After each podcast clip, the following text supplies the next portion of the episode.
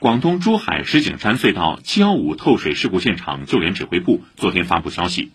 经过连日来不间断搜救又发现事故中的十名被困人员均不幸遇难。